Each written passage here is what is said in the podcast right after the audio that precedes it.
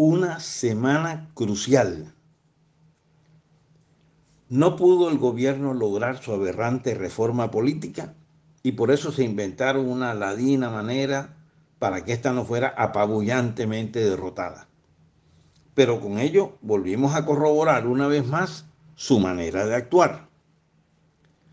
Supongo que una de las positivas consecuencias de esa situación ha sido que partidos de derecha y centro derecha, como el de la U, los liberales y los conservadores, desde el inicio declarados por arte de magia, y ya sabemos en qué consiste la magia, oficialmente gobiernistas, se percataran de la inconveniencia política de aprobar todos los cambios que se les han ocurrido al iluminado equipo de gobierno. Y tal parecería que con la pretendida reforma a la salud también sucederá, porque muy posiblemente no será aprobada la ya presentada, defendida de manera arrogante por la ministra Corcho. La presente será una semana crucial en la que se espera que los tres partidos anteriores decidan presentar propuestas de bancada.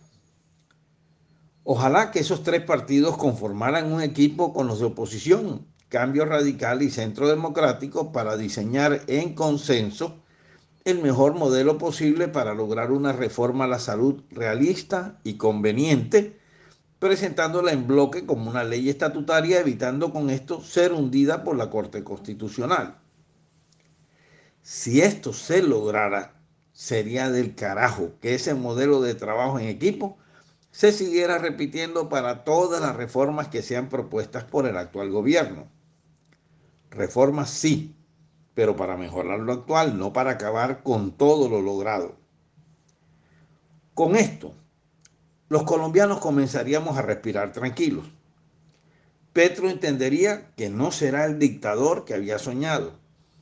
Y los congresistas de esos partidos demostrarían que sí están cumpliendo además la tarea encomendada por quienes votaron por ellos. Con todo lo que aquí expreso, quizás esta columna debí titularla Soñar no cuesta nada.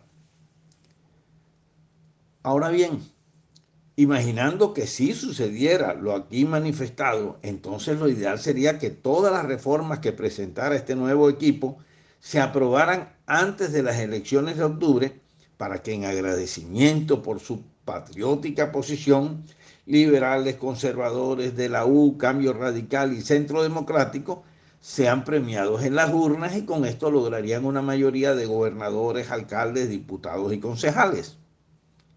Siempre y cuando que el ego de algunos guacharacos encargados de dividir sin chance de ganar no se tiren la vaina. Definitivamente, soñar no cuesta nada debió ser el título de esta columna. Lo juro, no me seduce la política y prefiero mis temas cívicos de desarrollo y urbanismo, pero con este desgobierno resulta difícil no abordarlo. Ojalá se enderece el rumbo y con cierta tranquilidad poder seguir con temas más gratos. Nicolás Renovitsky Renovitsky